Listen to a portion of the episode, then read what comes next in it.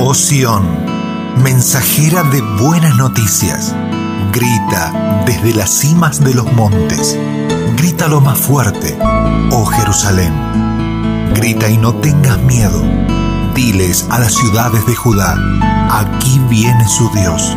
Sí, el Señor soberano viene con poder y reinará con brazo poderoso. Miren, Él trae consigo su recompensa. Isaías, capítulo 40, versículos 9 y 10. Estás en el podcast de Compañerismo Cristiano Sion, un tiempo nuevo y una nueva puerta que se abre delante de ti, donde Dios quiere hablar a tu corazón.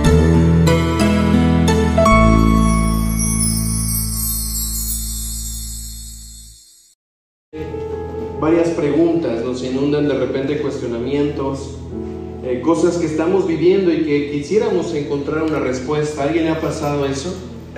Estamos viendo diferentes cosas a nuestro alrededor, aún en la iglesia, aún en nuestras, en nuestras familias, y queremos encontrar respuestas. ¿Alguien ha querido encontrar respuestas a las situaciones que estamos viviendo? ¿Alguien quiere respuestas para saber qué va a pasar más adelante?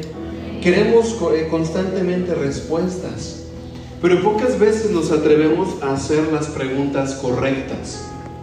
Si queremos buenas respuestas, tenemos que hacer buenas preguntas. ¿Amén? Porque si yo empiezo a preguntar solo por preguntar y solo quiero respuestas por recibirlas, no vamos a tener las buenas respuestas, solo vamos a tener respuestas. Dios es un Dios que responde. Dios es un Dios que sigue hablando, Dios es un Dios vivo. Dios es un Dios que sigue obrando en nuestras vidas y sigue ministrando nuestros corazones. Una de las preguntas, yo les iba a pasar aquí las, las diapositivas, pero se las voy a enviar por el grupo para que ustedes la puedan ver. Ah, una de las preguntas que más puede venir a la vida de una persona podría ser, ¿qué es vivir? ¿Alguna vez se ha preguntado, ¿qué es vivir? ¿Qué es la vida? Y si no te lo has preguntado, te lo pongo ahorita delante de ti. ¿Qué, qué significa vivir? ¿Qué quiere decir estar vivo? ¿Qué quiere decir que puedo tener este aliento de vida, esta vida, y yo puedo decir, bueno, estoy vivo y sé qué significa vivir? Porque si sabemos qué significa vivir, entonces tenemos la respuesta a lo que es vivir. Para muchos podríamos eh, decir, bueno, vivir es poder eh, no morirse, ¿verdad? Vivir sería no morirse, porque si ya estamos muertos, entonces ¿para qué seguimos con vida? No, no, no, no podemos a veces dar una respuesta general de lo que es vivir. Pero quisiera yo poner eso en su mente por un momento, porque no logramos entender por qué y para qué es que debemos de vivir. Ahorita venimos a adorar y llegamos como en modo, no sé qué modo llegamos de repente a buscar al Señor, pero todavía como que parte de nuestro, ser está dormido, está pensando en otras cosas. Pero cuando nosotros llegamos a buscar del Señor, debemos de entender que el Señor es la fuente de la vida. Amén. Cristo es la fuente de vida. Por lo tanto, yo me voy a acercar a la fuente de vida y si tengo sed de la fuente de vida, ¿qué tengo que hacer cuando me acerque a la fuente de vida? La fuente ya está ahí. El que tiene que correr y tomar de esas aguas somos nosotros. Quien tiene que correr y llenarse de esas aguas somos nosotros. Ella está, Él provee el agua de vida, Él es el agua de vida. Amén. Entonces, ¿qué es vivir? ¿Logramos entender por qué y para qué es que debemos de vivir? ¿Por qué queremos la oportunidad de estar vivos? ¿Por qué a veces nos aferramos a la salud o nos aferramos a una buena provisión o nos aferramos a estar bien? ¿Por qué queremos nosotros la oportunidad de estar vivo? ¿Por qué quieres estar vivo? ¿Por qué quieres vivir?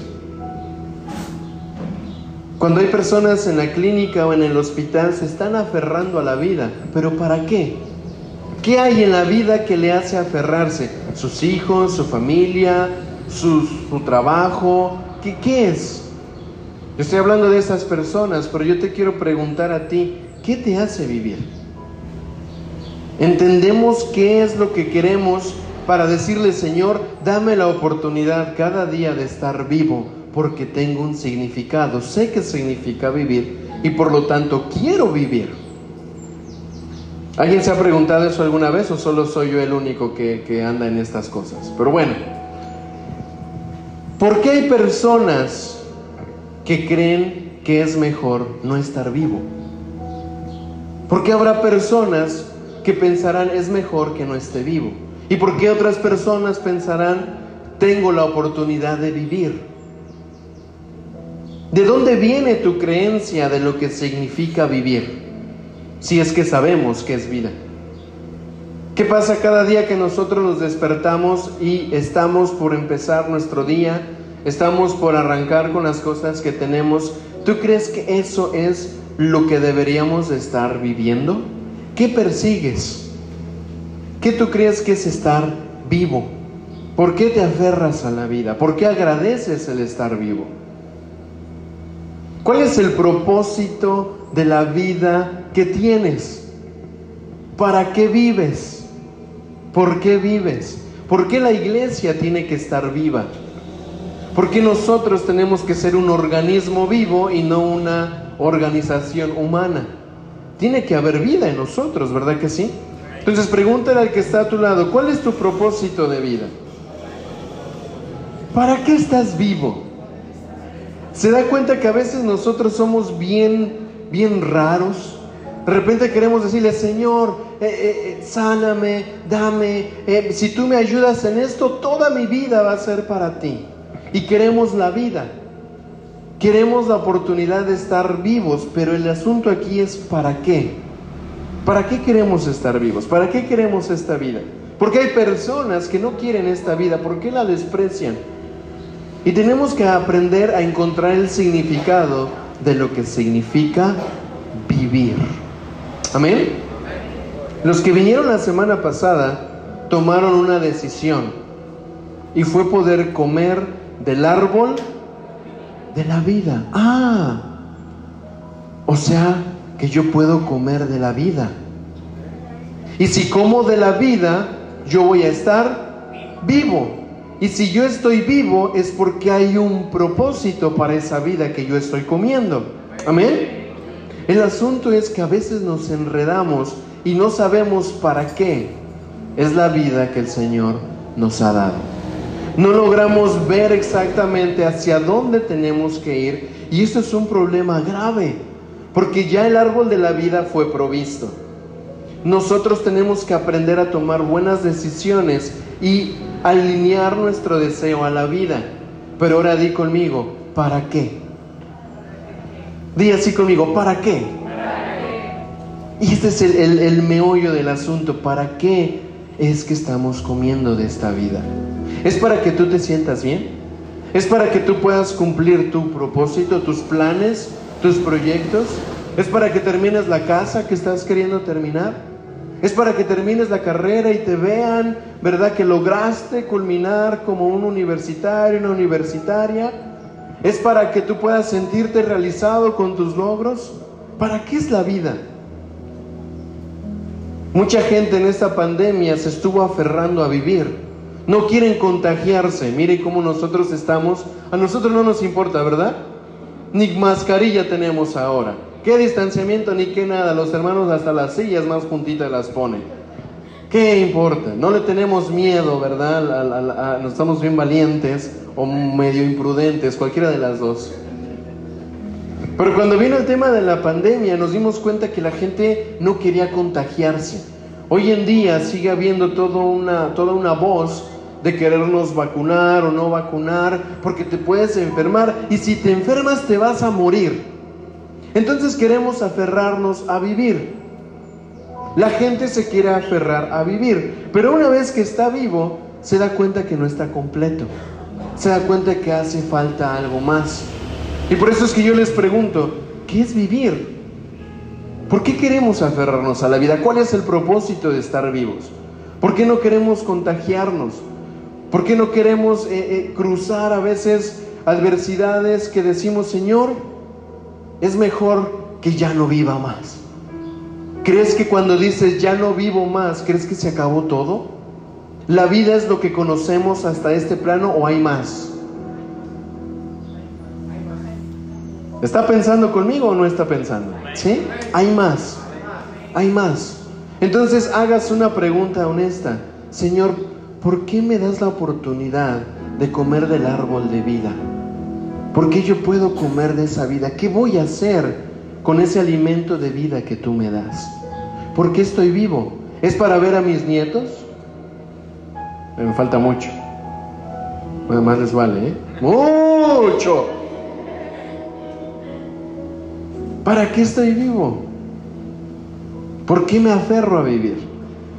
Vamos a el libro de Amós. Amós, sí existe Amós, hermanos. Sí existe en la Biblia. Amén, muy bien, ahí está la evidencia de que sí existe el libro de Amós. El libro de Amós es el libro profético que, si usted lo lee entero, está bien cortito ese libro pero va a encontrar varias acciones y varias actitudes de un pueblo que necesita volver a escuchar la voz de Dios. ¿Cuántos queremos escuchar a Dios en nuestras vidas? Amén. ¿Cuántos queremos conocer el por qué y el para qué es que estamos vivos en el Señor? Amén. Ahora, en el libro de Amós hay un capítulo que precisamente viene hablando acerca de lo que es lo que el Señor puede hacer con un pueblo que se arrepiente y que le busca. Amós capítulo 5. Amén. Versículo 4 dice, Así dice el Señor al reino de Israel, búsquenme y vivirán. Voy a repetir de nuevo. Así dice el Señor de Israel, búsquenme y vivirán. Hasta ahí termina el versículo. Y aquí podemos darnos cuenta de algo que es muy interesante. Mientras más yo le busco a Él, quiere decir que puedo tener vida. ¿Cómo yo puedo gozar o puedo disfrutar o puedo entender más de la vida que el Señor me ha dado? Cuanto más le busco, yo voy a recibir más vida y si recibo más vida, voy a tener más para poder realizar y hacer en el Señor. Voltea al que está a tu lado y dile, busca al Señor. Dice, búsquenme y vivirán. ¿Cuánta gente a nuestro alrededor y aún en esta sociedad se ha se ha cansado de querer encontrar diferentes respuestas, diferentes opciones y hasta ha dado sugerencias de cómo mantener una vida mejor. ¿Sí? Mire, ¿sabe qué? Estos son los trabajos, ha salido una lista de los trabajos más redituables en los próximos 10 años. Empiécese a preparar en esto para que en 10 años tenga oportunidades de tener una vida mejor. Y, por otro lado, salió las, las profesiones y las carreras que en 10 años van a quedar obsoletas. Así que cuidado de lo que estás estudiando, ¿verdad? Ahora, pero todo esto, ¿por qué nos está, nos está bombardeando? Es porque nos quieren vender, poner lo que es una vida buena, una vida mejor. Te vuelvo a preguntar para ti, ¿qué es vivir? ¿Vivir es eso? ¿Vivir es poder tener lo que tanto tú anhelas para ti, para tu vida, para tus planes, para verte realizado, para verte completo. Te voy a decir una cosa, la vida que el mundo nos ofrece, la vida que el mundo nos da, es una vida que siempre va a tener limitaciones, siempre va a tener falencias y nunca va a ser completa. La única vida completa y plena que podemos tener es la que encontramos cuando buscamos al Señor. Amén. Busca al Señor y vivirás. Busca al Señor y vivirás. No busques en otro lugar. No busques en, logros o en éxitos. Busca al Señor y vivirás. Es tan sencillo, ¿verdad? Pero hay un problema. y aún en ese capítulo, si lo leemos en el verso 6, dice, busquen al Señor y vivirán. No sea que Él caiga como fuego sobre los descendientes de José, fuego que devore Betel sin que haya quien lo apague. Hay una consecuencia de aquel que no busca al Señor. Si no lo busca y se arrepiente, entonces va a haber muerte. ¿Cuál es lo contrario de la vida? La muerte. ¿Cuántos queremos la vida? ¿Sabes qué es la vida? ¿Para qué quieres esa vida? ¿Cuál es tu sistema de creencias? ¿En qué crees? ¿En quién crees? ¿Qué pasa cuando vienen los momentos de decir voy a adorar al Señor? ¿Crees en el Señor? Entonces adórale como si verdaderamente le creyeras. ¿Me entiende? Queremos seguir al Señor, sabemos que Él gobierna y vive, ¿verdad que sí? Y porque le creo, yo le busco y quiero enamorarme más del Señor. El asunto aquí es, ¿cuál es tu sistema de creencias? ¿En qué crees? ¿En qué crees cuando te enfermas? ¿En quién crees o qué crees cuando hay escasez o necesidad? ¿En qué crees o en a dónde vas a buscar respuesta cuando vienen las situaciones duras o las situaciones difíciles? ¿En quién crees cuando vienen confusiones o dudas en tu mente? ¿En quién crees? ¿En qué crees? ¿Cuál es tu primer pensamiento? ¿Hacia dónde vas a buscar la respuesta para que tu vida esté bien? ¿A dónde vamos a buscarlo? Lo, lo, lo, lo correcto debe ser que busquemos a Cristo. Pero somos bien raros que tratamos de agotar todas las opciones. Voy a buscar al tío, voy a buscar al enfermero, voy a buscar al, al, prestamista, voy a buscar aquí, voy a buscar allá. Y al final cuando ya agoté todo, yo creo que mejor voy a buscar a Dios. Ya lo último que me queda es buscar a Dios. Ya Él sabrá. Error. Lo primero que debemos de buscar es al Señor. Busca al Señor y vivirás. Amén. Entonces, ¿cuál es nuestro sistema de creencias? Si yo creo que Dios es poderoso, yo me voy a aferrar a confiar en Él, a creer en Él. Amén. Vamos a Juan, el Evangelio de Juan 11:25. Aquí vamos a ver a una persona que es desafiada al igual que tú y yo en este momento, a saber en qué creemos, en quién creemos, por qué queremos vida. Juan 11, 25. Amén.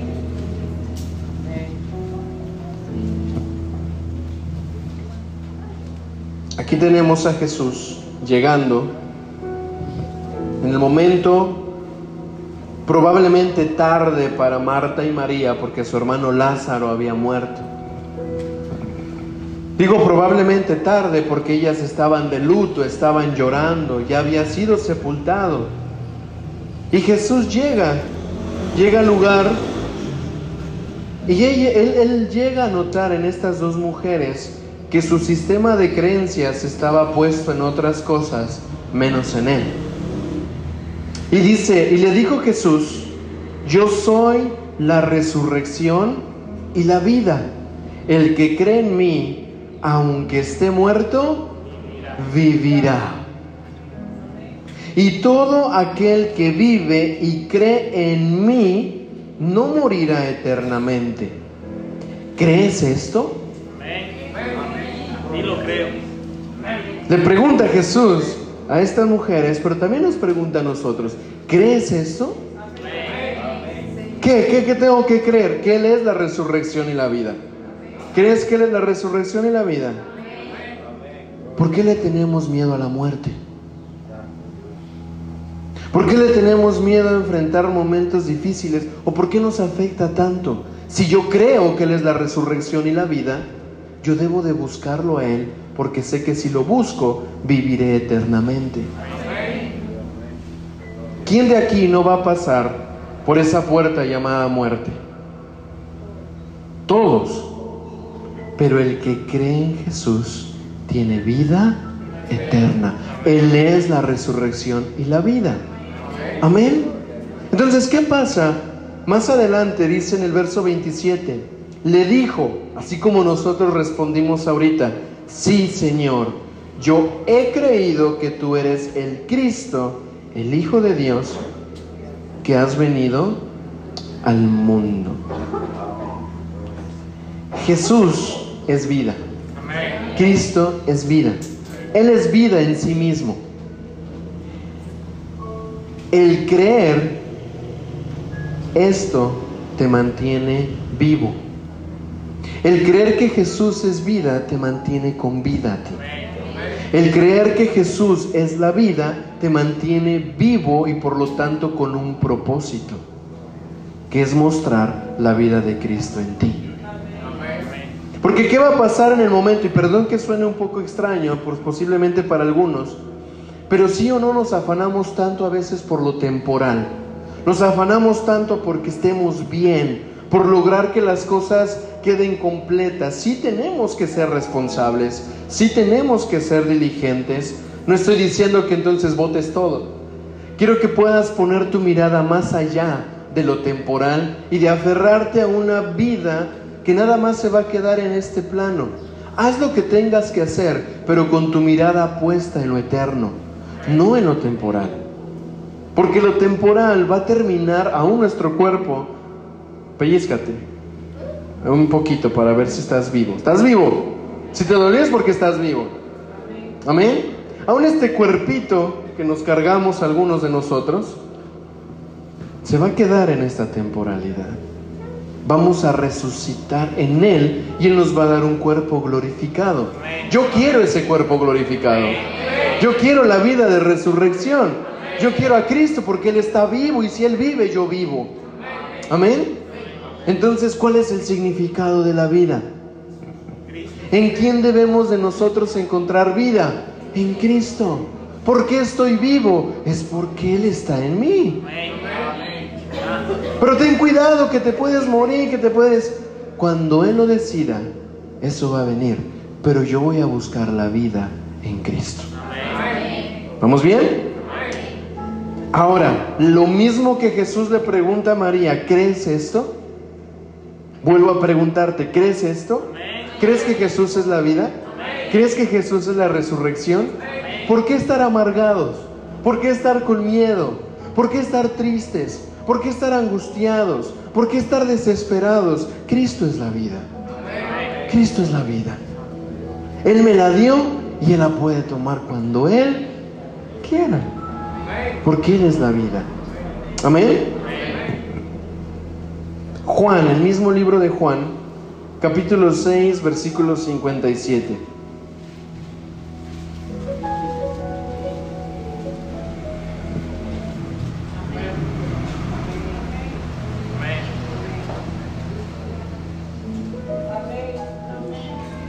Dice Jesús, así como me envió el Padre viviente. ¿Cómo es el Padre? Tenemos un Dios vivo, iglesia. Tenemos un Padre vivo. Dice, y yo vivo por el Padre, también el que come de mí vivirá por mí. ¿Por quién vivimos? Por Cristo. ¿De dónde viene la vida de Cristo? Del Padre. Si Él está vivo, nosotros estamos vivos. Y te digo una noticia buena. Sí, ya hace rato alguien lo habló aquí adelante. Cristo venció la muerte. Cristo venció la muerte. Por lo tanto, aunque la muerte quiera venir a mi vida, aunque un espíritu de muerte, y no hablo solamente muerte física, muerte en tu visión, muerte en la esperanza de tu familia, muerte en las finanzas, cualquier tipo que quiera venir a poner la muerte a tu vida, hay que plantarnos y pararnos firmes en que Cristo venció la muerte. Me gusta cómo Pablo después lo dice, oh muerte, ¿dónde está tu aguijón? ¿Dónde estás para enseñorearte? ¿Dónde estás para quererte hacer más si Cristo te ha vencido? ¿Quién eres muerte? ¿Estamos bien? Nosotros sin Jesús estamos muertos. Nosotros sin Jesús, ¿qué crees? Estamos muertos. Pero si estamos con Jesús, tenemos la garantía de la vida eterna en el Señor. Porque nosotros si buscamos al Señor, deseamos, vamos a vivir. Entonces deja de tener miedo, deja de luchar en tu corazón, deja de dudar. Muchas veces nosotros empezamos a creer que nuestra vida pues ha tenido tanta aflicción. ¿Sabes qué? Te voy a decir algo que es muy importante. Aprende a confiar en Cristo. Aprende a confiar en Él. En una, en una parte la palabra Jesús le dice a sus discípulos, por más que mucho alguien se afane, no le va a poder añadir a su día una hora más. ¿Cuántas veces estamos afanados y el día no nos da? Ya estamos durmiendo, pero todavía tenemos más cosas que hacer, ¿verdad? Y a veces nos afanamos tanto como si el día no nos alcanzara. Pero sabes que aprende a confiar. Aprende a tener paz en esa vida que Cristo te dio. Amén. Nosotros sin Cristo estamos muertos. Pero ¿qué crees? Él, sin nosotros, Él sigue con vida. Él es vida en sí mismo. Él no te necesita, Él no me necesita a mí para estar vivo. Él es vida, Él es el árbol de vida, Él es el que hace brotar la vida. Él si nosotros dice, ni modo, los que se pierden la vida son ustedes, pero nosotros sin Él estamos muertos. ¿Vamos bien? Y dice, el que cree en mí, aunque esté muerto, vivirá. ¿Cuántas veces hemos estado, y lo digo en este sentido, ¿Cuántas veces hemos estado tan agobiados, tan cansados, tan desesperados como si estuviéramos muertos? Como si nuestra fe se hubiera muerto, como si la esperanza se hubiera muerto, como si el amor hubiera muerto. Pero hay una esperanza y dice, si crees en mí, aunque esté muerta la fe, aunque esté muerta la esperanza, aunque creas que esté muerto el amor, si crees en mí, vivirás. Si crees en mí, la esperanza volverá a vivir, la fe se va a levantar, el amor va a resucitar. Amén. Entonces la clave aquí es entender, la vida viene de Jesús. Si lo busco, yo vivo. Él tiene vida en sí mismo. Y si he visto áreas en, en mi vida, si has visto áreas en tu vida que parecen muertas, cree en Él. Cree que Él va a hacer algo y vivirás. Amén. La vida que Él nos da es una vida que, viví, que viene a ser para la eternidad. Di conmigo, eternidad. Mira, yo digo eternidad y me entra como una sensación eh, tan extraña, buena, pero extraña, porque creo que una de las cosas que más me apasiona de seguir al Señor es saber que hay una eternidad con Él. Creo que una de las cosas que más me llena de esperanza es decir, ah, que venga lo que venga, que pase lo que pase, yo sé que tengo una eternidad con Jesús. Voy a hacer lo que pueda hacer y mi función aquí en esta tierra, pero yo tengo puesta mi mirada en la eternidad. Y eso me hace estar vivo, me hace estar despierto. Entonces voltea al que está a tu lado y dile, la vida que Él te da es para la eternidad. Amén. Vivir por Él es para la eternidad.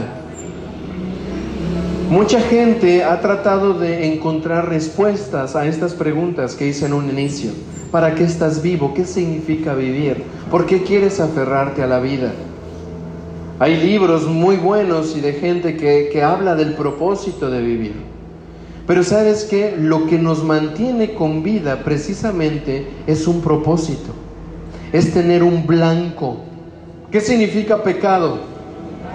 errar en el blanco. El asunto es que ya sabemos que es fallar al blanco, el asunto es que a veces no sabemos cuál es el blanco, a dónde le doy. Sé que pecado es fallar al blanco, pero ¿y dónde está el blanco, Señor? ¿A dónde tengo que ir? No peques, ok, no peco, pero ¿para qué? ¿A dónde está el blanco? ¿A dónde está el propósito? Sabes que tú y yo tenemos un propósito eterno. Tenemos un propósito tan grande en el Señor que nosotros tenemos que aprender a mirar a Cristo y siguiendo a Cristo, siguiendo la vida, buscando la vida, nosotros vamos a aprender a descubrir para qué hemos sido posicionados en el lugar donde vives y hacer lo que tú estás haciendo. Porque tu mirada está puesta en, en Cristo. Él es la vida, busca la vida. Y mire, sea honesto conmigo, ¿cuántas veces estamos en momentos de discusión de repente en la familia o estamos viendo la cartera que ya se nos acabó o nos despidieron del trabajo o la escuela o la salud? Y a veces en lo que menos pensamos es en tomar tres a cinco minutos para doblar nuestras rodillas y buscar a Dios. Tenemos la solución para todo. Pero la verdadera solución es buscar a la vida. ¿Y la vida quién es? Es Cristo nuestro Señor. Amén. Entonces, aprendamos a descubrir cada vez más quién es Cristo Jesús, porque en Él está la vida. Él es mi propósito de vida. Por eso cuando venimos nosotros a Cristo y empezamos a creer en Él, estábamos muertos en nuestros delitos y pecados pero Él nos da una nueva vida en Él. Y Él quiere tenernos cerca de nosotros. Vamos al libro de Ezequiel 18. Quiero mostrarle en estos versículos cómo el corazón de Dios siempre ha sido que vivamos con Él y que vivamos en Él que entendamos que nuestro propósito de vida es estar con Él en todo tiempo. Ezequiel 18:32 dice, porque no quiero la muerte del que muere. Él no quiere tu muerte. No quiere la muerte del que muere, dice el Señor. Convertíos pues y vivirás. Él no quiere que tú mueras. Mírame aquí adelante. Él no quiere que tú mueras. Él no quiere que tú estés separado de Él. Él no quiere que tú quedes en otro lugar y que Él esté posicionado en otro sitio. Él quiere que tú vivas y que tú vivas con Él. Él no quiere tu muerte, Él no quiere mi muerte. Muerte es separación. ¿Por qué no quiere la muerte para nosotros? Porque somos hechura suya, hechos a su imagen y semejanza. Él no te quiere ver muerto. En otra parte de la escritura dice, Dios no es un Dios de muertos, sino un Dios de vivos. ¿Cuántos estamos vivos acá? Amén. ¿Cuántos nos vamos a aferrar a esa vida que está en Cristo? Amén. Dios quiere llamarnos de la muerte a la vida. Ahora, esto es muy importante que tú lo entiendas. Él quiere que tú puedas convertirte para que puedas vivir. Posiblemente la vida que llevas en este momento no es el vivir que el Padre quiere para ti.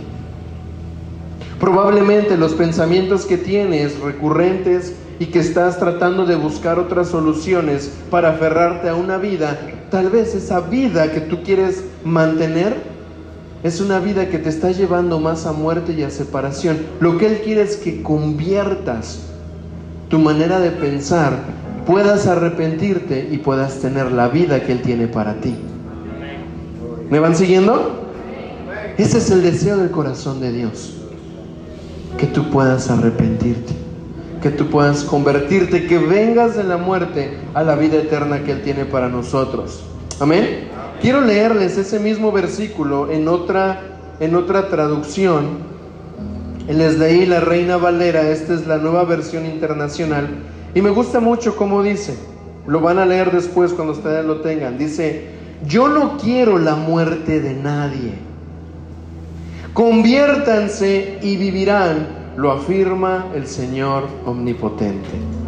Él no quiere la muerte de nadie, Él no quiere que nadie quede separado de Él, pero sabes que Él nos deja esa decisión a ti y a mí. He puesto delante de ti la vida y la muerte. He puesto delante de ti bendición y maldición. Escoge pues correctamente.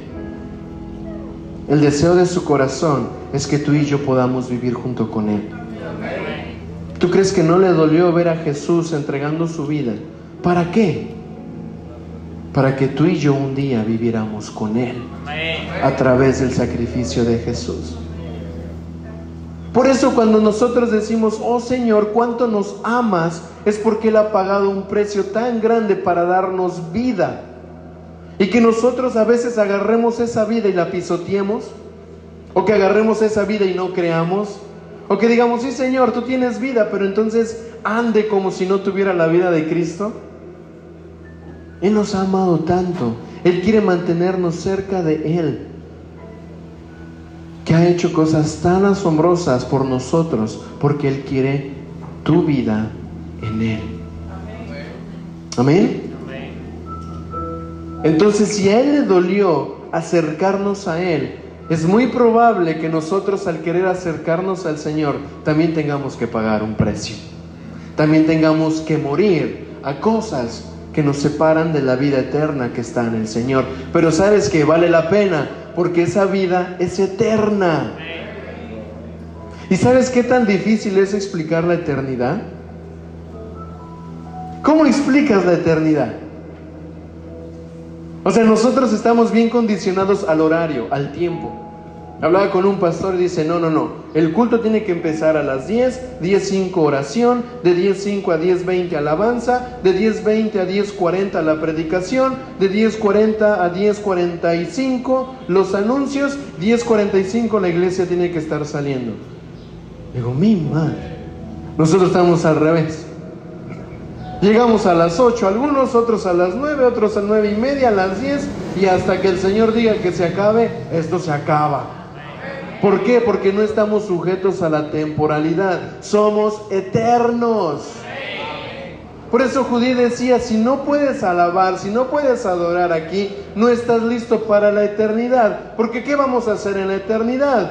Alabar al Señor. Mira, hasta yo me estremezco porque yo quiero estar la eternidad ahí. Tal vez ahí cante más bonito. No lo sé sea como cante, yo quiero, ay, caer en la eternidad y decir, Señor, aquí estoy. Aquí estoy ya, llegué a la eternidad. Valió la pena. Valió la pena no buscar una temporalidad y mirar la eternidad y meterme en esa eternidad. Lo más poderoso, creo que necesitamos aprender a darnos cuenta, es que la eternidad ya la estamos viviendo desde ahora. Por eso te digo, es bien difícil explicar la eternidad. Porque muchos creemos que la eternidad va a estar después de que yo me muera. Pero ¿sabes qué? Dijo Jesús, el que esté muerto y crea en mí, aunque esté muerto, vivirá. Y la vida de que, la que él está hablando no es una vida temporal, es una vida eterna.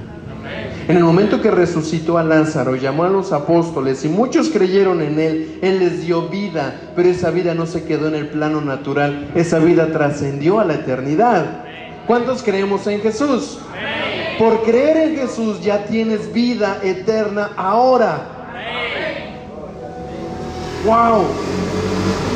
No tengo que esperar a morir para ir a la eternidad, no, porque si crees en Él, vivirás. Y la vida que Él te da es eterna. Amén.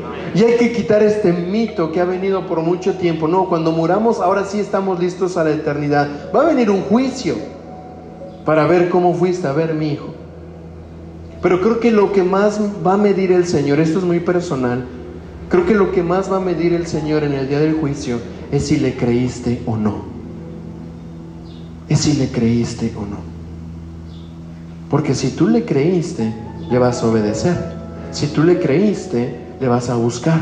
Si tú le creíste, vas a tener vida eterna. No es que tanto hiciste, que tanto le creíste. ¿Qué tanto le creíste? ¿Qué tanto confiaste en el Señor? Y yo quiero estar frente a ese tribunal o ese lugar donde vayamos a estar al juicio y que diga, sí, Daniel creyó. Daniel creyó. Y por cuanto creyó, bueno, eso fue Abraham, ¿verdad? Le fue contado por justicia. Pero yo creo en el Hijo de Dios. Yo creo en Jesús. Quiero que te des cuenta qué importante es creer en Cristo. Creer en el Señor, convertirte de tus malos caminos a buenos caminos, no es nada más para tener prácticas externas o religiosas o litúrgicas como venir a una iglesia y cantar y hacer cosas de iglesia. El creer en Cristo y a tener a Cristo en tu corazón te conviene a ti para vida eterna. Te conviene a ti para una vida más allá de lo que aún tú te estás aferrando a sostener en este momento. Hay tanta gente que, que ha partido con el Señor. Yo me acuerdo que hubo, hubo un tiempo en donde había gente muy conocida que estaba enferma y empezaron a hacer cadenas de oración, oren para que toda enfermedad se vaya, oren para que el cáncer disminuya. Y era una persona que, conocía a Dios. Mucha gente se levantó a dar palabra profética, a decir que iba a haber sanidad y que iba a vivir. Pero el Señor, el Señor decidió llevarse la vida de este hombre. Y la gente empezó a decir, no, ya bien, Dios no respondió, se murió como quiera. Yo no creo que se haya muerto.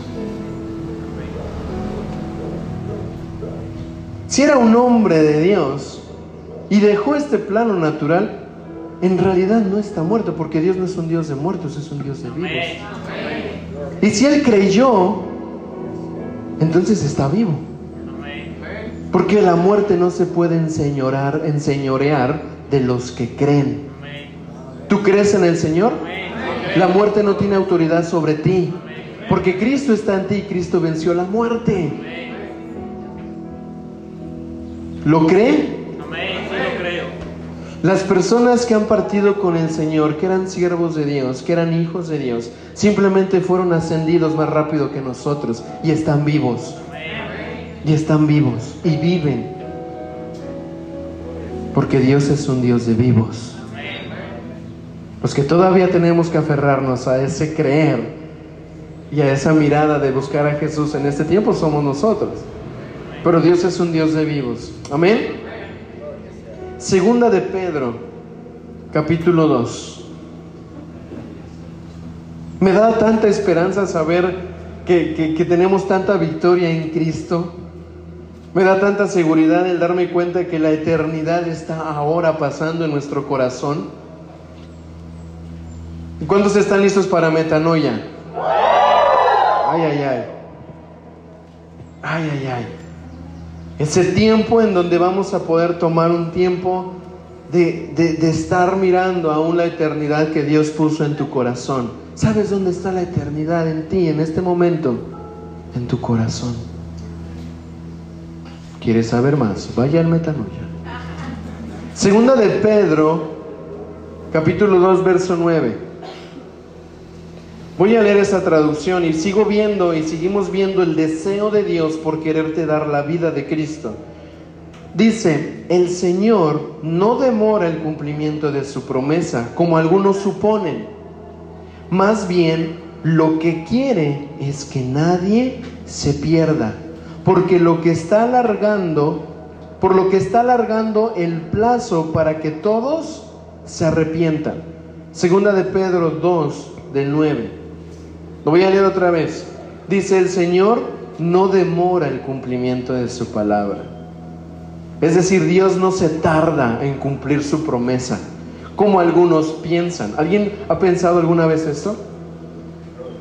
Ay, ¿cuándo, Señor, me vas a dar lo que me prometiste? ¿Cuándo, cuándo, cuándo? Él no te dijo cuándo te lo va a dar, Él te prometió que te lo va a dar. Lo que nos toca es creer que no nos va a dar. Y dice, más bien lo que quiere es que nadie se pierda. Por lo que está alargando el plazo para que todos se arrepientan. Voltea al que está a tu lado y dile, Dios no quiere que te pierdas. Dios no quiere que te pierdas. 3.9, pastor. 3.9. ¿3.9? ¿Qué dice el 2.9? Dice otra cosa. Ah, ok. Es para ver si están despiertos. 3.9, gracias. Vayan a 3.9 entonces, segunda de Pedro 3.9. Con razón, los vi un poco perdidos. Voy a leerlo en otra versión que también está muy interesante. Dice, el Señor no demora el cumplimiento de su, de su promesa como algunos suponen. Más bien lo que quiere es que nadie se pierda, por lo que está alargando el plazo para que todos se arrepientan. Ah, eso es lo que acabé de decir. Voy a leer la traducción actual. No es que Dios sea lento para cumplir su promesa como algunos piensan. Lo que pasa es que Dios tiene paciencia con ustedes. ¿Qué tiene Dios con nosotros? Y gracias al Señor por esa paciencia que tiene con nosotros. Porque nosotros nos impacientamos más rápido, ¿verdad? Gracias a Dios que la paciencia de Dios no es como la de nosotros. Ya nos hubiéramos votado desde hace rato. Lo que pasa es que Dios tiene paciencia con ustedes porque Él no quiere que nadie muera, sino que todos vuelvan a obedecer. Él no quiere que nadie muera, sino que todos le obedezcamos. Yo hablaba con Grace ayer y, hablábamos de lo que, lo, que, lo que se iba a compartir y, me daba respuestas bien interesantes porque decía, ¿qué es la vida? Creer en Cristo. ¿Y qué crees? Que él, es, que es Dios. ¿Y qué hay que hacer? Obedecerle. Y dije, no, mi hija, ven a predicar tu mañana. Y, y la vio tan clara, es decir, la vida que yo tengo en el Señor es para obedecerle. Se acabó la predicación. ¿Por qué? Porque lo que Dios me ha dado a mí y a ti no es para que hagamos lo que nosotros queramos, es para que le podamos obedecer. La desobediencia trae muerte, la obediencia trae vida. Amén. Si obedeces, vivirás. Si le buscas, vivirás. Si le crees, vivirás. Pero ¿cómo nos gusta complicarnos? A veces creemos que le obedezco, no, no le obedezco. Le creo, bueno, ahí no tanto. Le busco, mm, voy a ver, pero creo que yo puedo. Y ahí vamos, gastando nuestro tiempo, nuestros recursos, nuestras fuerzas y dándonos cuenta que a fin de cuentas no cosechamos nada para lo eterno, sino que se quedó todo aquí. Entonces di conmigo, la eternidad es ahora. Es para obedecerle. Estoy vivo para creerle y obedecerle. Amén. ¿Qué te impide vivir la vida en Cristo? ¿Qué te puede llegar a impedir vivir esa vida? Vamos a Efesios 5, 16. Espero no haberme equivocado esta vez. Efesios 5, capítulo, perdón, versículo 16. Muchos han conocido este versículo. Y dice así. Así que tengan cuidado de su manera de vivir. Volta el que está a tu lado y dile, ten cuidado de cómo vives. Y sigue diciendo, no vivan como necios, sino como sabios, aprovechando al máximo cada momento oportuno, porque los días son malos. Yo le hago una pregunta, ¿estaremos viviendo días malos? O sea, ¿cómo está nuestro alrededor? Los días que vienen afuera que nos rodean, muchas veces son días fuertes, son días malos. Pero en el verso 15 dice, ten cuidado de cómo vives. No vivas como necio, sino como sabio. ¿Qué me impide vivir una vida en Cristo? La necedad. La necedad te va a impedir vivir la plenitud de la vida de Cristo en tu vida.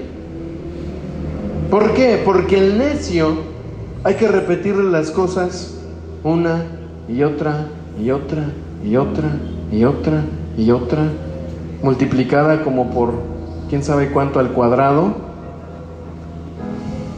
porque no quiere entender. El no tomar la vida de Cristo en este momento, ahora y creer, si te cuesta trabajo, puede ser la necedad. Puede ser que a pesar de que escuchas por dónde es la salida, decides irte por otro lado. Yo sé que la necedad muchas veces la asociamos a los niños o a nuestros hijos, ¿verdad? No seas necio, te dije que no. Pero les gusta empujar los límites. ¿Sabes que aprendamos a vivir con cuidado? No con la necedad de este mundo ni con una necedad que muchas veces nosotros mismos provocamos. Dice el verso 16, ¿cuál es el antídoto para esto? Aprovecha al máximo cada momento oportuno. Que tu vida pueda aprovechar al máximo el poder venir a buscar de Dios. Cada momento oportuno de poder echar mano a ese árbol de la vida y comer, aprovechalo al máximo. No seas necio. Cada momento que tú puedas tener para buscar del Señor, hazlo con todo tu corazón. No seas necio, toma de la vida. Por eso es que es bien frustrante muchas veces cuando estamos queriendo buscar al Señor aún como cuerpo, como iglesia, y de repente es como que, ¿por qué no aprovecha esta oportunidad? Has separado el tiempo para venir acá. Lo has santificado, lo has consagrado. Aprovechalo. Recibe del Señor. Toma del fruto de la vida. No seas necio, sé sabio. Aprovecha al máximo cada oportunidad. Amén. ¿Qué más me puede impedir eh, vivir la vida en Cristo? Segunda de Timoteo 3:15 nos va a hablar de algo que todos los días tenemos que aprender a luchar y tenemos que aprender a remover de nosotros y a tener cuidado de no caer constantemente en estas prácticas que describen a los hombres, que describen a las personas que no han conocido la vida en Cristo. ¿Lo tiene? Segunda de Timoteo 3, del 1 al 5, dice, Ahora bien, ten en cuenta que en los últimos días vendrán tiempos difíciles. ¿Será cierto o no será cierto? Ah, ¿Hay tiempos difíciles? Ten en cuenta, que ya está la advertencia. Vendrán tiempos difíciles. La gente estará llena de egoísmo. Paremos de ahí. Algo que te impide vivir la vida de Cristo es el egoísmo porque quieres la vida que Él te dio para ti en vez de para Él. ¿La agarró o no la agarró? El egoísmo me puede impedir vivir una vida en Cristo. Y vamos a seguirlo leyendo. La gente está llena de egoísmo y avaricia. Serán jactanciosos, arrogantes, blasfemos, desobedientes a los padres. Ay, ay, ay ingratos, impíos, insensibles, implacables, calumniadores, libertinos, despiadados, enemigos de todo lo bueno, traicioneros, impetuosos, vanidosos y más amigos del placer que de Dios. Cuando una persona es egoísta busca la autocomplacencia, busca autosatisfacerse él o ella, busca saciar su deseo. Y una persona egoísta, o como lo describe aquí Timoteo, es una persona que no va a poder disfrutar de la vida que Cristo nos da, porque quiere satisfacer su deseo primero en vez de satisfacer el deseo de Dios. Y dice aquí, va a ser más amigo de los placeres que de Dios. Voltea que está a tu lado y dile, ten cuidado. Ten cuidado. Pero dile como de verdad, que se le puede pasar algo malo. Ten cuidado.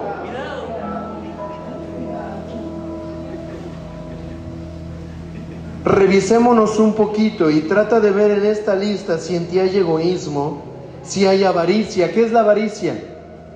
Quiero más, quiero más. Ya ganaste 100, ahora quieres ganar 150. Ahora quiero más, quiero más. Ya lograste esto y quiero más, quiero más. Pero puedes ir por más. El asunto está que a veces lo haces más por amor a las cosas, al dinero, a la posición, que por usar eso como una herramienta para el reino. Entonces ten cuidado con ir con una avaricia para ti mismo. No sean jactanciosos o arrogantes. ¿Qué es el arrogante? No es el arrogante el que arruga, no, el arrogante. Aquel que es soberbio aquel que siente que no necesita la ayuda de Dios, aquel que siente que no necesita la ayuda de los hermanos cuando van a orar por ellos a sus casas. Ah, llegó a orar por mí, está bien, ora por lo que sea, por la familia. Porque yo estoy bien con Dios. Amén, hermano, pero no sea arrogante, somos un cuerpo.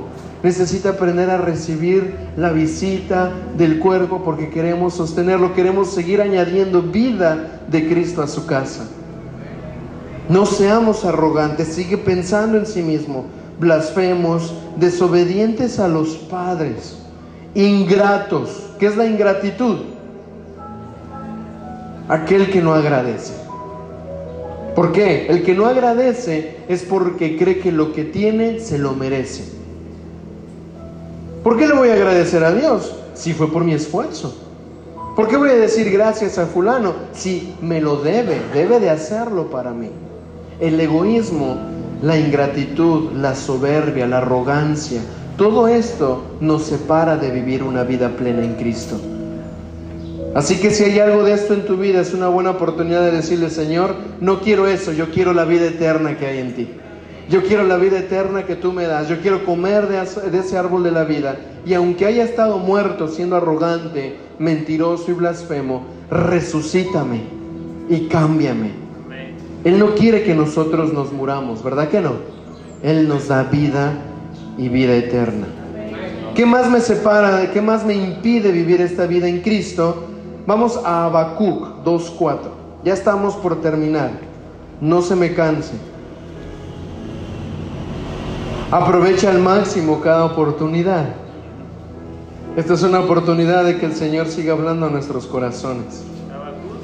Habacuc capítulo 2, verso 4, lo voy a leer. Dice, el insolente no tiene el alma recta. ¿El qué? El insolente, en otras versiones habla del injusto.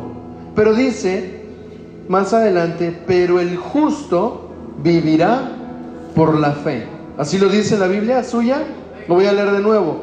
El insolente, el necio, el injusto, no tiene el alma recta, pero el justo vivirá por la fe. ¿Por qué vivirá? Por la fe. Cuando nosotros creemos en Jesús, ¿estamos vivos o estamos muertos? vivos. La fe, el creer, me da vida. Mas el justo, por la fe, vivirá.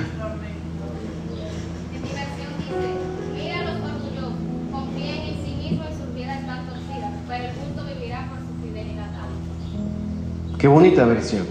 El justo vivirá por su fidelidad a Dios.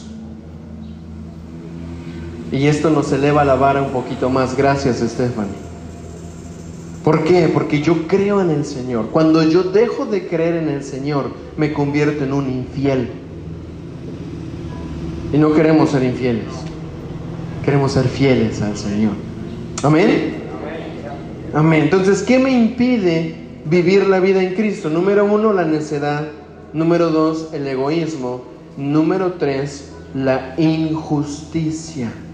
Porque dice que el justo vivirá por la fe. Por lo contrario, el injusto morirá por no creer. ¿Cuántos justos sabemos aquí? Ojo, esa justicia no viene por ustedes, por Cristo Jesús en su vida. Amén. Yo creo quién es Jesús, yo creo que me ha justificado y porque creo en Él voy a tener una vida fiel y recta y por lo tanto voy a vivir. Amén. ¿Cuántos estamos vivos? Amén. Gloria a Dios. Entonces trata de analizar un poquito en tu vida cómo estás. ¿Te está impidiendo avanzar la necedad, el egoísmo, la injusticia? Es tiempo de removerlo. Amén. Vamos a 2 de Timoteo 2, del 11 al 13. Y justamente hablando de la fidelidad, hay algo que Pablo le está enseñando a Timoteo en cuanto a al ser leales y al ser fieles al Señor y creer para vivir. Dice, vamos a leer desde el capítulo 2, verso 11 y 13. Dice, palabra fiel es esta. ¿Cómo es esta palabra? Fiel, que va a estar ahí todo el tiempo.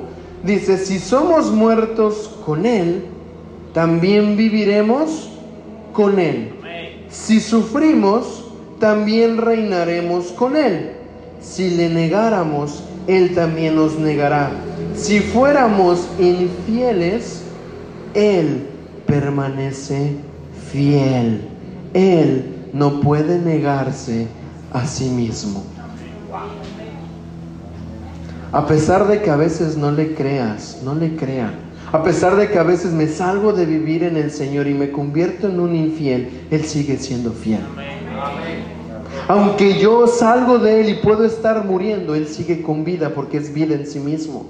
Él es leal, Él es fiel. Y Él va a estar ahí a tu lado esperando a que tú decidas creerle para añadirte a la vida que Él tiene para ti. Porque Él es fiel. Si fuéramos infieles, dice, Él permanece fiel. ¿Cuántas veces hemos sido infieles al Señor? ¿Cómo le soy infiel cuando le dejo de creer? Cuando dejo de confiar? Cuando pongo primero otras salidas, otras respuestas, antes que salir a buscarlo primero a Él. Voltea al que está a tu lado y dile, seamos leales a Dios. Seamos fieles al Señor.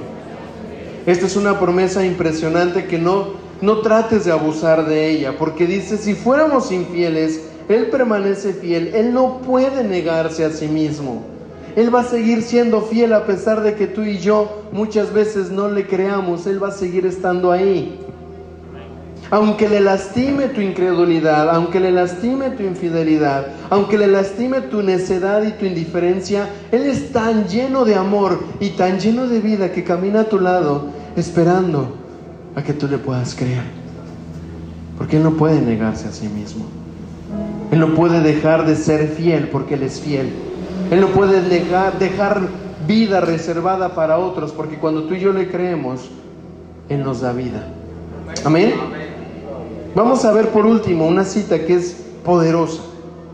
Filipenses. Vamos al libro de Filipenses capítulo 1. Esta es la última cita que vamos a revisar.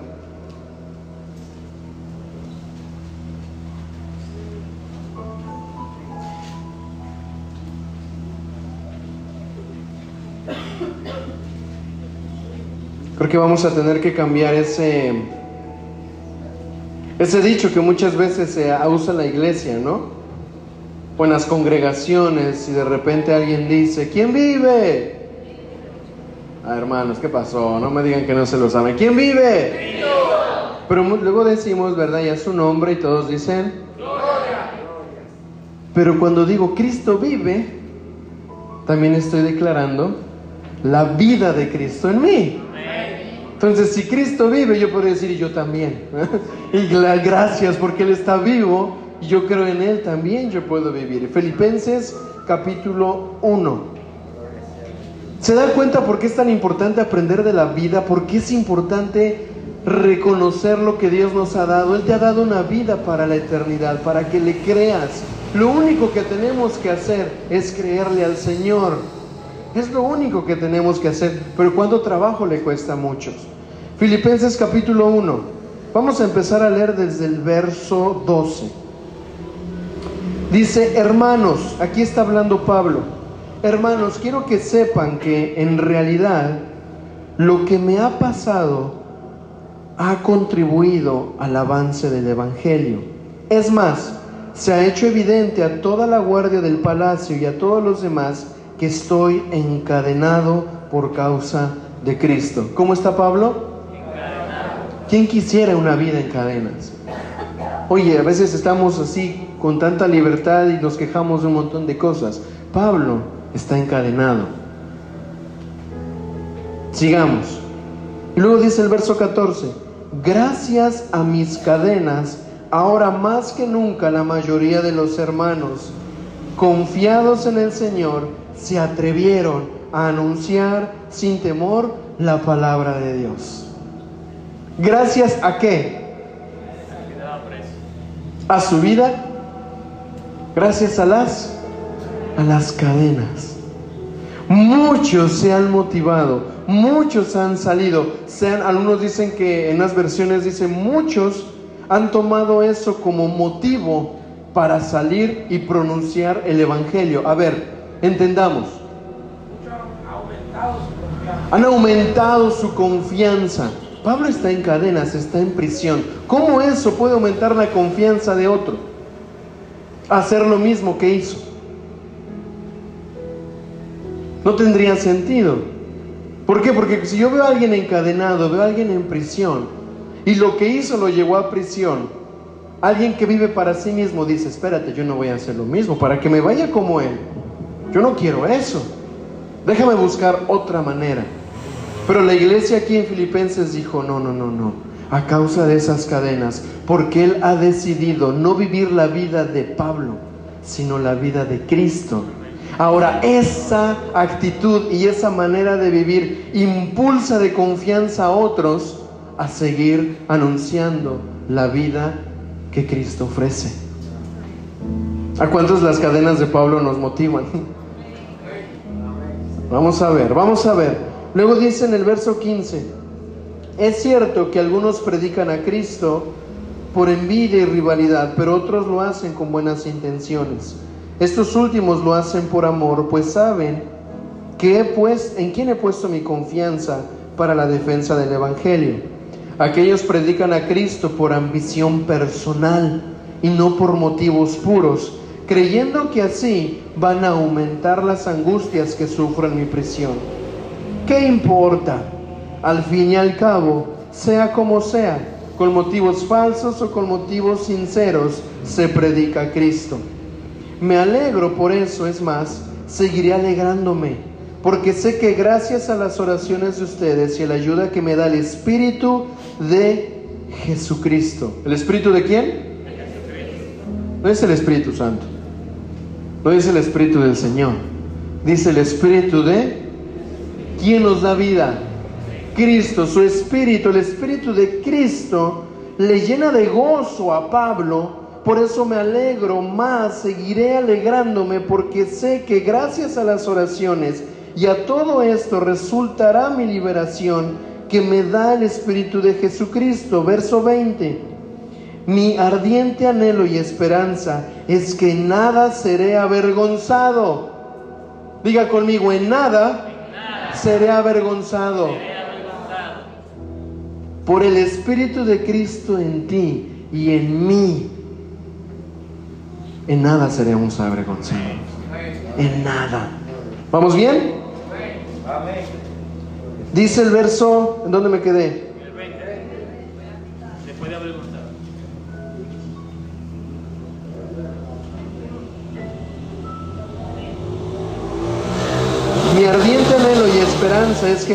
En nada seré avergonzado, sino que con toda libertad, ya sea que yo viva o muera, ahora como siempre, Cristo será exaltado en mi cuerpo. Porque para mí el vivir es Cristo.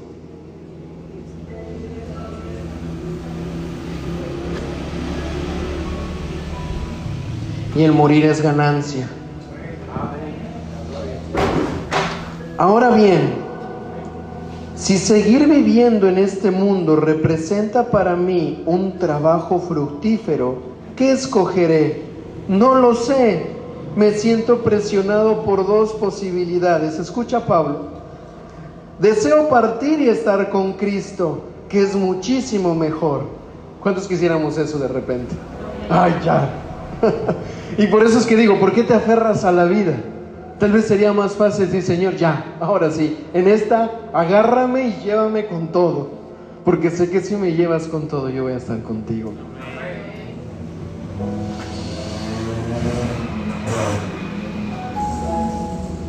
Dice el verso 24, pero por el bien de ustedes es preferible que yo permanezca en este mundo. Convencido de esto, sé que permaneceré y continuaré con ustedes para contribuir a su jubiloso avance en la fe. Así que cuando yo vuelva, su satisfacción en Cristo Jesús abundará por causa mía. Pablo nos está dejando ver esto que en algún momento tal vez lo has escuchado. Y él dice, para mí el vivir es Cristo. El vivir es Cristo. Y esto es lo que nosotros debemos de aprender a ver ahora, iglesia. Lo que tú y yo vivimos es en Cristo. Lo que tú y yo vamos a decidir debe de ser en Cristo. Lo que tú y yo vayamos a pensar en esta vida debe de ser en Cristo. lo que tú y yo vayamos a actuar en esta vida debe de ser en Cristo. La vida es en Cristo. Porque Él es la resurrección y la vida. Separados de Él, nada podemos hacer.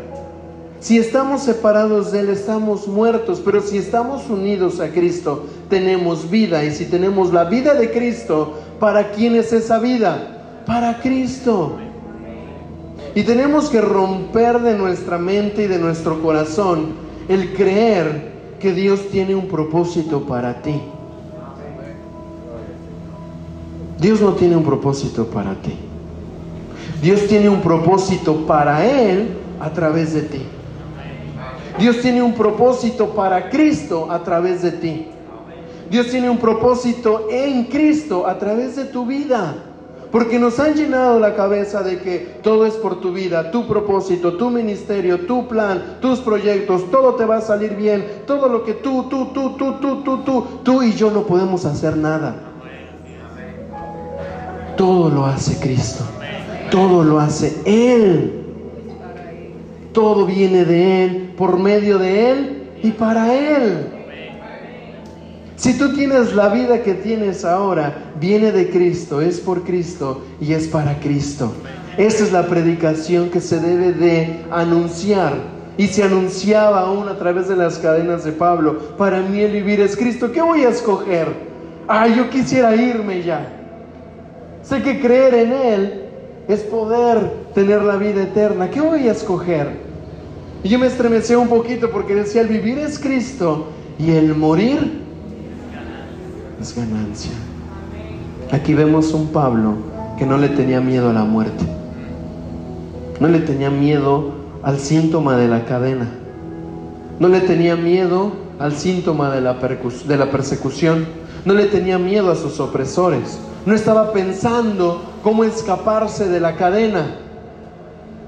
Él dice, yo vivo para Cristo. Y si muero, gané. Ellos creen que voy a perder. Si muero, gané. Mátenme. Mátenme. Muerte, ven acá. ¿No sabes que si vienes a mí me estás entregando la victoria que ya Cristo me dio sobre ti? Ven acá. ¿De qué voy a temer? ¿De qué me voy a amedrentar si Cristo ha vencido? ¿Quiere venir la muerte? Que venga. Porque yo estoy en Cristo, creo en Cristo y tengo vida eterna en Él. Amén. Cristo ha vencido. Cristo venció y sigue venciendo la muerte. Amén. ¿Cuántos estamos vivos? Dele gracias a Jesús porque estamos vivos a través de Él. Es gracias a Él que tenemos vida. Cuando te aferres a esta vida, recuerda que te aferras al propósito de Él a través, a través de ti. Y cuando te veas en angustia, en dolor, en sufrimiento, solamente toma en cuenta algo. Asegúrate que cuando pueda venir ese momento de cruzar esa puerta que se llame muerte, no tengas miedo. Y digas, el morir es ganancia. Ahora, con eso no estoy creando o intentando decir busca la muerte. No, no, no, no, no. O decir, ¿qué importa, verdad? No, no, no. Mantente creyendo en el Señor, aferrándote a vivir en Cristo Jesús. La vida que ves en redes sociales, la vida que vemos en la sociedad, la vida que vemos en los youtubers y los influencers, estos que están saliendo, esa, esa vida es una vida hueca, es una vida que se queda solamente en un placer momentáneo de autosatisfacción y autorrealizarse. Decir, mira, aquí estoy. Pero tú y yo, di conmigo, tú y yo, tenemos una vida mayor. Tenemos una vida más grande, tenemos una vida eterna en Cristo Jesús. Y lo que importa es que Él vea esa vida de Cristo en ti. Lo que importa es que Él vea cuánto tú le crees a Él. Lo que importa es que nosotros nos aferremos a decir, mi vida está escondida en Cristo y cuando yo busque al Señor, hallaré la vida. ¿Cuántos queremos la vida del Señor? Póngase de pie y vamos a orar. Vamos a orar.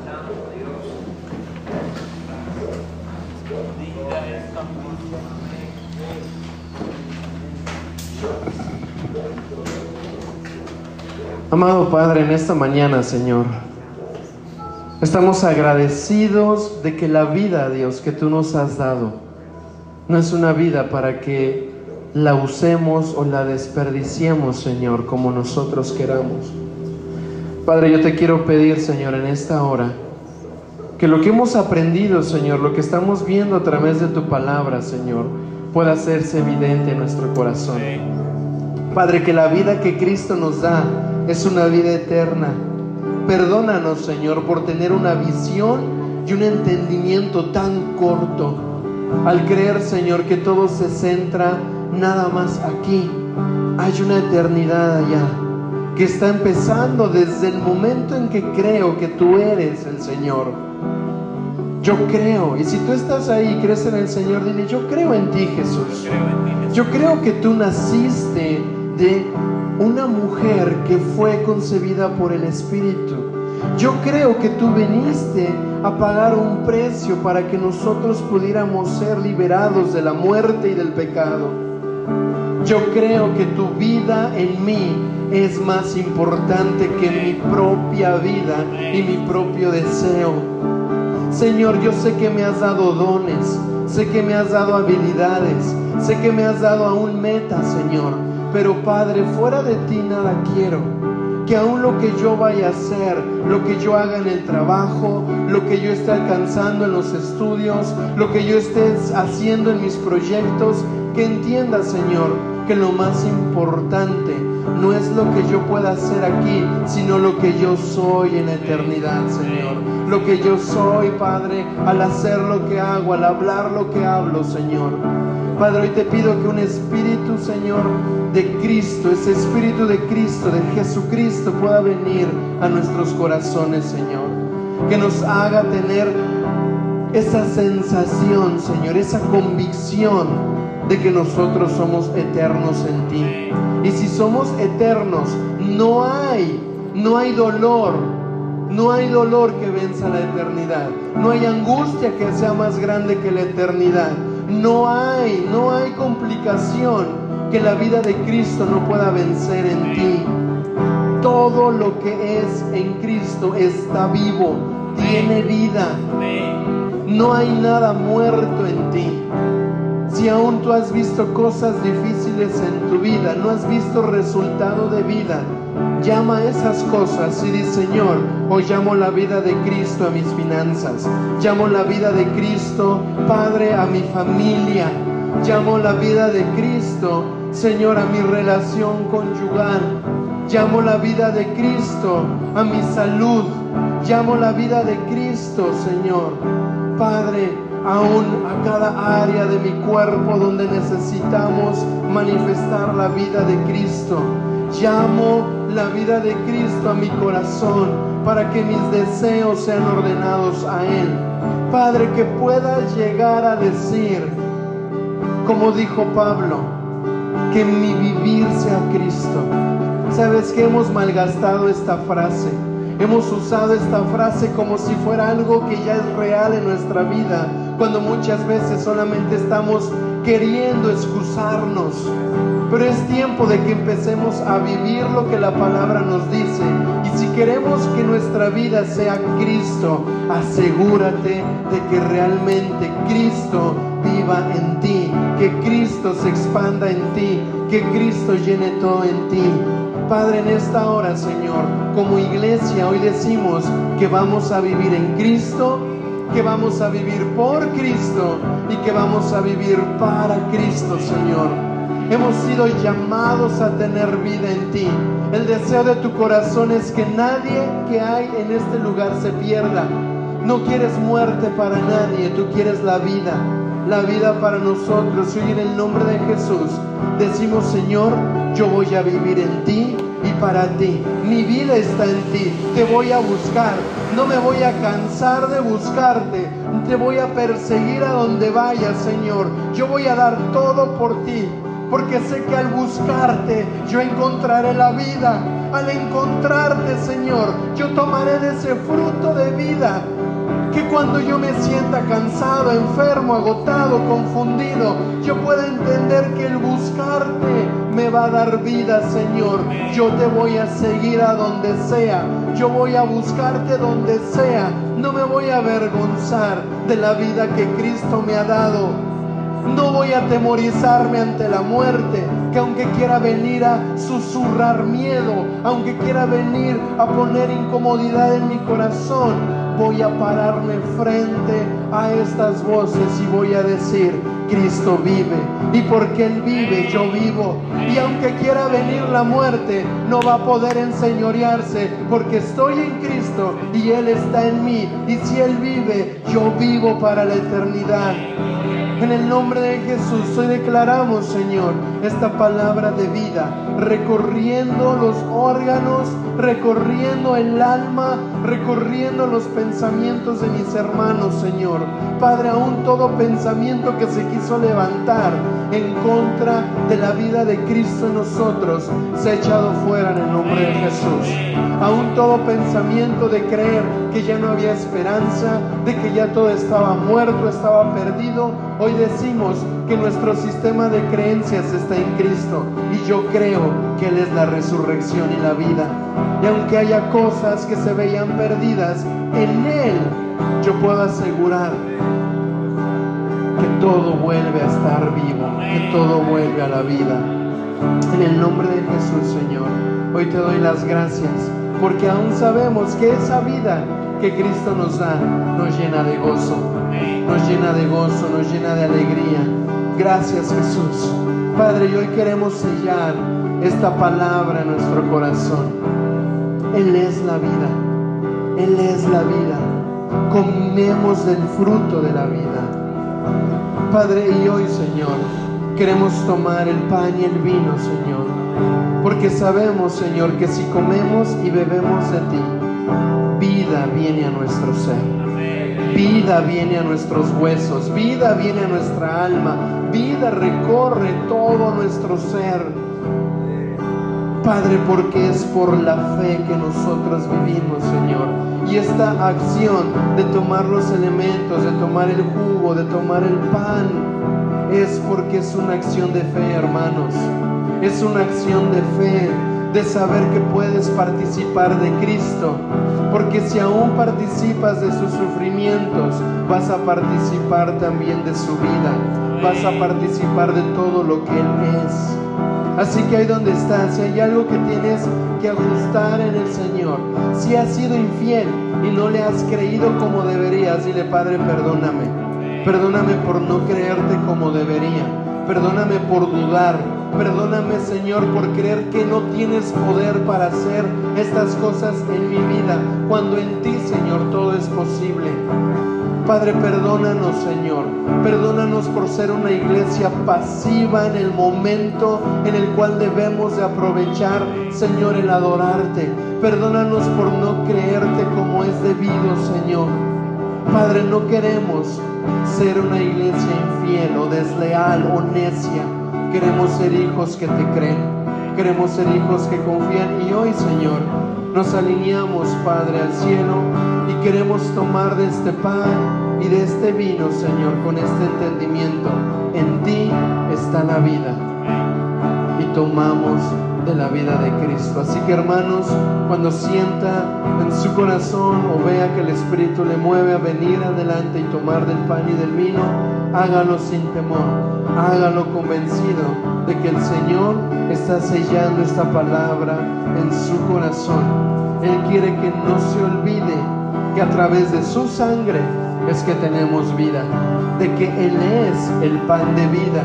En todo lo que Él es y hace, lo único que grita es vida, vida, vida, vida, vida. Y esa vida eterna en nosotros es nuestra garantía y es nuestra esperanza en Cristo Jesús. Gracias Espíritu Santo. Gracias Señor, porque en ti está la vida, porque en ti está lo que nosotros necesitamos. Nuestro propósito, Señor, se encuentra en ti. Todo lo que somos es en ti, Señor. Gracias, Señor. Gracias porque podemos darnos cuenta que tú deseo en todo momento es acercarnos a ti, es en hacernos uno contigo, Señor. Y hoy queremos, Señor, que aún al ingerir este vino, Señor, este pan, Padre, tomarlo como una acción profética de tu vida en nosotros, Señor. Y aún cada área del alma, Señor, y del cuerpo de mis hermanos aún puedan encontrar la vida que necesitan. Cualquier daño, cualquier afección, cualquier enfermedad, aún sea inundada por la vida de Cristo. En el nombre de Jesús, Señor, gracias. Gracias porque tú eres bueno, Señor. Gracias porque podemos encontrar en ti la vida que necesitamos, Padre. Tú eres fiel, tú eres bueno.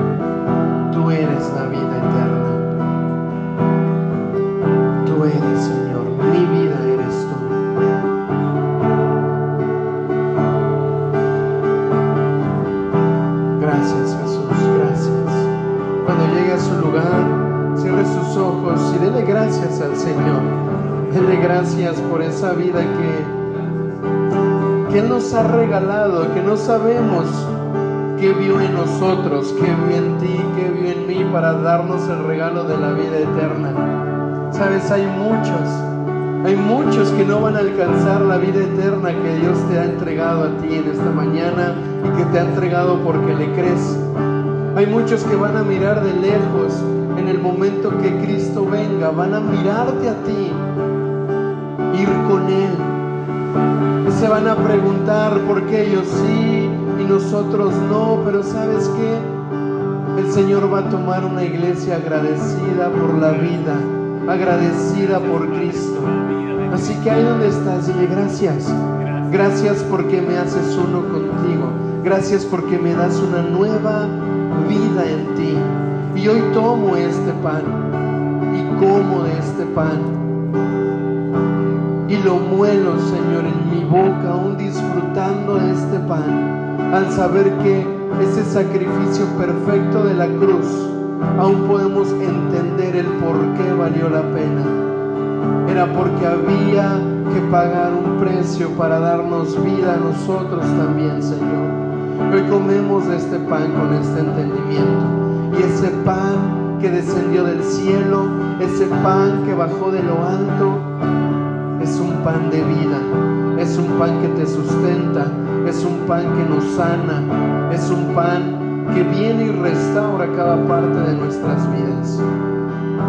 Ahora al tomar este, este vino, este jugo, este fruto de la vid, recuerda que Jesús nos dijo que yo soy la vid verdadera. Él dijo, yo soy la vid verdadera.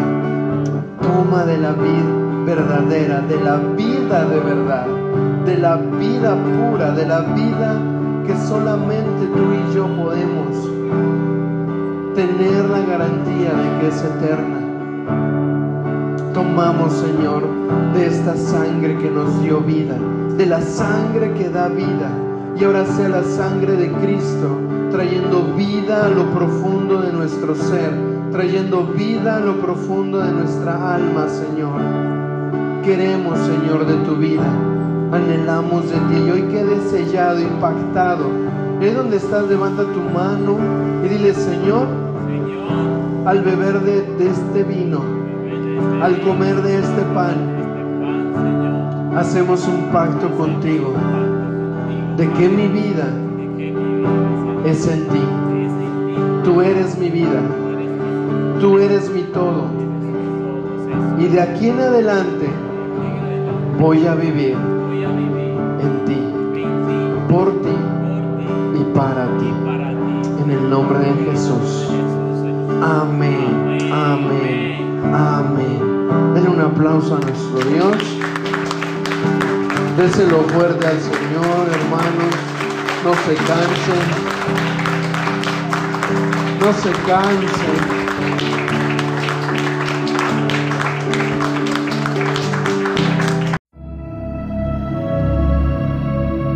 Si lo que acabas de escuchar fue de bendición, te invitamos a compartirlo y que nos volvamos a encontrar en un nuevo podcast de Compañerismo Cristiano Sion. Hasta la próxima.